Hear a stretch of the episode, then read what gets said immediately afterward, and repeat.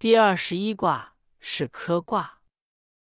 第二十一卦是科卦。是科，哼，利用玉。白话是科卦，象征咬合，亨通无阻，有利于使用刑法。象曰：雷电。是科，先王以民罚赤法。白话象辞说，是科卦的卦象是震、雷、下离、火、上，为雷电交击之表象。雷电交击就像咬合一样，雷有威慑力，电能放光明。古代帝王效法这一现象，明其刑法。正其法令。初九，具孝灭止，无咎。白话：初九，足带脚镣，断掉了脚趾头，不会有施行过重的祸患。象曰：具孝灭止，不行也。白话：象辞说，足带脚镣，断掉了脚趾头。受到警戒，不至于就罪重犯。六二，弑夫灭鼻，无咎。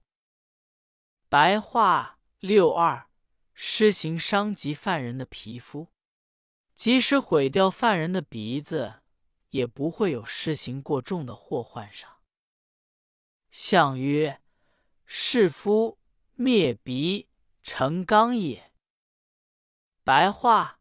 象辞说：“施行伤及犯人的皮肤，毁掉犯人的鼻子，这是因为必须用重刑使罪犯屈服。”六三是腊肉，欲毒，小令，无咎。白话：六三实施刑法，像咬坚硬的腊肉，并遇到毒物那样不顺利。但这不过是稍有憾恨，还不至于有祸害。象曰：欲毒，未不当也。白话象辞说，实施刑法像咬坚硬的腊肉，并遇到毒物那样不顺利，这是因为六三爻居位不正当的缘故。九四是干子，得金石。立坚贞，即白话九四实施刑法，像咬带骨头的肉那样困难，但因具有金剑般的刚直品德，因此有利于在艰难中坚守正道，其结果是吉利的。象曰：利坚贞，即未光也。白话象辞说。有利于在艰难中坚守正道，其结果是吉利的法治应该继续发扬光大。六五是干肉，得黄金，真利，无咎。白话：六五实施刑法像吃干硬的肉脯那样艰难，但它具有黄金般的刚坚中和的品质，所以只要坚守正道。防备凶险，便无祸害。象曰：真利，无咎，得当也。白话象辞说，只要坚守正道，防备凶险，便无祸害。这是因为实施刑法得当的缘故。上九，何孝灭耳，凶。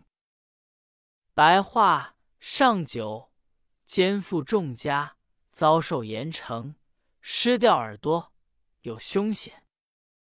象曰：何教灭耳，聪不明也。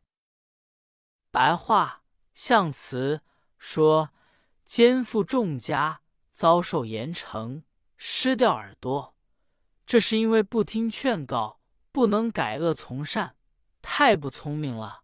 结果受了这样的重刑。